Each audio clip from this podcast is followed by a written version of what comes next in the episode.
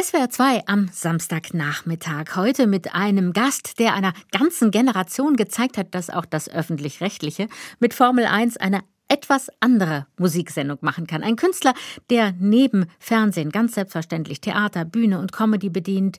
Synchronsprecher, Regisseur, all das steht auch auf seiner Liste und er ist jemand, der mal so ganz nebenbei Let's Dance abräumt und mit den Maori Haka tanzt. Mit diesem Mann wird es garantiert nie langweilig und darum freue ich mich jetzt sehr auf Ingolf Lück. Hallo, Herr Lück. Schönen guten Samstag. Ja, das war ja eine tolle Einladung. Das war ja quasi äh, das sind Sie. Sie ich meine, sind damals das. Damals hat es ja auch nur die öffentlich-rechtlichen gegeben und es war gut, dass man als ganz junger Mensch damals, ich war ja Anfang 20, als wir Formel 1 machten, dass man überhaupt da im öffentlich-rechtlichen reüssieren durfte. Eigentlich musste man äh, weit über die 40 gewesen sein, aber diese Chance haben wir natürlich damals sehr gerne ergriffen. Ja, und gut ergriffen und echt was draus gemacht. Das ist ja das Nächste. Das muss man ja auch dann erstmal so machen. Und es hatte so, ja, irgendwie, also heute betrachtet hat es ja so ein bisschen Vintage-Style, aber es ist immer noch irgendwie ganz was Besonderes, auf jeden Fall. Ja, ich sage auch immer, ich bin nicht alt, ich bin Vintage, ja, und ich roste nicht, sondern genau. das ist Patina und das Grüne hinter meinen Ohren ist höchstes Grünspan. Also somit kann man sich alles schön reden, selbst ich mein Alter. Ich muss sagen, äh, Sie sind so vielseitig unterwegs. Zum Beispiel jetzt ja am Donnerstag, kommenden Donnerstag, stehen Sie mit dem Programm Seite 1 Theaterstück für einen Mann und ein Smartphone im Theaterhaus in Stuttgart auf der Bühne. Seite 1, der Titel sagt es ja, es geht um ein Medienstück und Sie spielen da einen Journalisten. Was ist das für ein Typ? Es ist ein Monolog, es ist ein Theaterstück und äh, ich bin sehr, sehr froh, jetzt endlich äh, im Theaterhaus in Stuttgart damit angekommen zu sein, weil ich weiß, als derjenige, der seit über 40 Jahren auf Tournee ist in diesem Land und in anderen Ländern, dass das Theaterhaus in Stuttgart wirklich einmalig ist in der Programmgestaltung, in der Vielfältigkeit. Das Publikum ist immer adäquat zu dem, was da auf der Bühne passiert. Und so trifft natürlich die Seite 1 auch ein bisschen ein anderes Publikum als das Publikum, was man normalerweise mit den Anführungsstrichen Comedy-Abenden erreicht. Und äh, ich spiele in der Tat einen äh, Boulevardjournalisten, Mehr kann ich nicht verraten, weil sonst bräuchte man ja nicht mehr in das Stück gehen. Es ist auch natürlich kein Shakespeare, wo man weiß, hinterher sterben alle und wie das Stück ausgeht. Also das soll gerne spannend bleiben. Es ist von Johannes Kram, ein sehr engagierter Autor. Und ich kann sagen, weil ich das Stück nicht selbst geschrieben habe, darf ich das sagen. Es ist ein wirklich fantastisches Stück und es lohnt sich absolut, dieses Stück anzuschauen. Ein Boulevardjournalist, das heißt also, es ist schon auch ein medienkritisches Stück. Ja, das muss es sein, wenn es sich mit den, ich sag mal, Anführungszeichen Machenschaften des Boulevardjournalismus beschäftigt. Es haben auch schon der ein oder andere Boulevardjournalist dieses Stück gesehen, sind hinterher zu mir gekommen, haben gesagt, ja, na gut, äh, damit meinst du sicherlich mich. Und äh, ich musste dem natürlich immer teilweise zustimmen, das ist klar. Aber letztlich ist es für einen Schauspieler wie mich, der unterschiedliche Programme hat, der unterschiedliche Stücke spielt.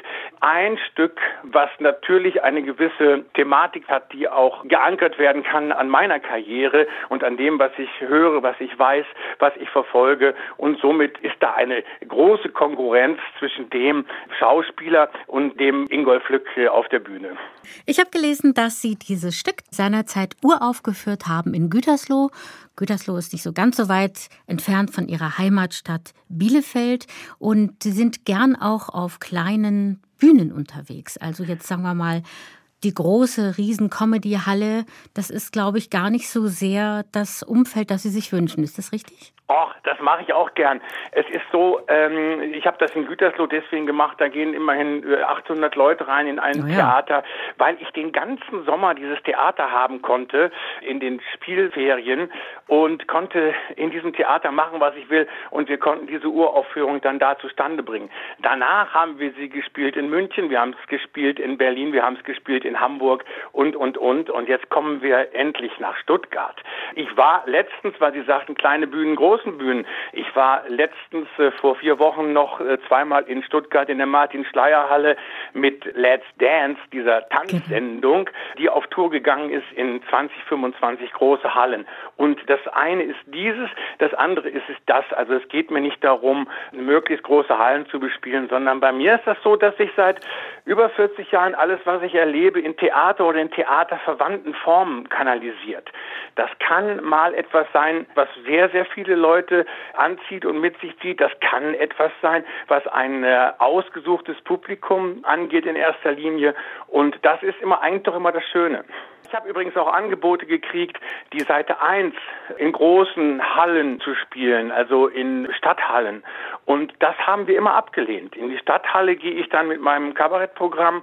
Für die Seite 1 braucht es Theater, es braucht ein Theater Publikum und es braucht die Verabredung zwischen demjenigen auf der Bühne und den Zuschauern, dass wir hier am Abend ein Theaterstück sehen. Das heißt, dieses Stück läuft immer gleich ab. Es gibt nicht wie beim Kabarett Unterschiede, die man dann im Kopf schnell anders positioniert und an dem Abend anders rausbringt, sondern hier spielen wir ein Stück. Herr Lück, wir haben es kurz schon angeschnitten. Sie haben dann Mitte der 80er Jahre die Musiksendung Formel 1 übernommen, also ausgestrahlt damals in den dritten Fernsehprogrammen der ARD. Und viele, viele, viele erinnern sich daran und kriegen dann glänzende Augen. Wenn sie noch leben. Ja, also ich glaube schon. Dass, Sie sind ja der beste Beweis, dass Sie, naja, dass man aber, äh, fit Prince ist tot, ähm, Michael Jackson ist tot, Madonna und ich sind die einzigen, die noch leben aus unserem Jahrgang 1958, sage ich manchmal etwas schelmenhaft. Ja, ja, das ist lange, lange her. Ja, wie erinnern Sie sich an diese, sage ich jetzt mal, analoge Zeit, in der es ja noch keine Musikvideos gab und auch noch kein Internet und noch kein Streamingdienst? Gar nicht weil dann neige ich zur Geschichtsklitterung okay. und finde plötzlich alles toll, was da gelaufen ist. Man lässt heute die 80er musikmäßig wieder äh, hochleben, wobei ich damals gedacht habe, dass sich niemand ein Arsch nochmal dafür interessieren wird. Aber die 80er waren neben der Musik, von der ich glaube, dass sie nicht besonders wichtig war im Kontext der Musikrevolutionen, die wir erlebt haben, war es ein Jahrzehnt, was dennoch auch extrem schwierig war. Mhm. Aber ich lebe in dieser modernen Welt mit Internet und mit Streamingdiensten und mit Videos, hab aber unten im Keller noch ein 70er-Jahre-Zimmer aufgebaut mit einem alten analogen Plattenspieler natürlich und manchmal lade ich meine Frau ein und dann tanzen wir dazu Modern Talking und schwurfen zu Cherry Cherry Lady. Ja, Formel 1, Sie haben 40 Sendungen gemacht, dann aber leider gesagt, ich mach's nicht mehr und haben aufgehört. Warum eigentlich? Ich konnte in diesem Jahr gar nicht so viel Input bekommen, dass ich mir zutraute, da jetzt noch mal richtig drauf zu gehen. Und deswegen habe ich dann einfach äh, aufgehört. Also es war nicht so, wie man mich gerne zum Märtyrer macht, dass man sagt, der Lück wurde rausgeschmissen, weil er zu frech war, weil er sich politisch geäußert hat, in welcher Form auch immer. Das ist nicht der Fall. Meine Freundin damals hat mit mir äh, Schluss gemacht. Ich war nur mit äh, Formel 1 unterwegs, war dazu noch mit meiner Theatertruppe weiterhin auf Tournee und da wollte ich etwas anderes tun, wollte wieder zurück zum Kabarett und habe aber dann gemerkt, naja, du hast doch schon so viel vom Showgeschäft gekostet. Vielleicht bist du äh, doch auf ewig diesem Geschäft verfallen und äh, habe dann das eine oder andere wieder gemacht im Fernsehen und dann ja. später aber beides weitergemacht, wie auch heute. Genau, zu dem einen oder anderen im Fernsehen gehörte dann natürlich auch die wunderbare Wochenschau, da waren Sie ja quasi so der ähm, Nachrichtensprecher, der das aktuelle Tagesgeschehen satirisch kommentiert hat. Und dieser Show verdanken wir auch einen legendären Satz, nämlich Danke, Anke. Und Sie haben dafür den Deutschen Comedy-Preis für Vielseitigkeit bekommen. Also wenn Sie da heute sozusagen nochmal drauf zurückschauen und sich heute vielleicht vergleichen, ich weiß nicht, ob das passiert. Ich schaue überhaupt nicht gern zurück, weil ich bin ja niemand, der jetzt hinter dem Ofen sitzt und an vergangene Zeiten denkt. Ich schaue nicht so gerne zurück. Danke, Anke, war das, die Wochenshow war das. Ich war kein Sprecher, ich habe den gespielt. Das war eine Rolle, wie viele andere Rollen auch.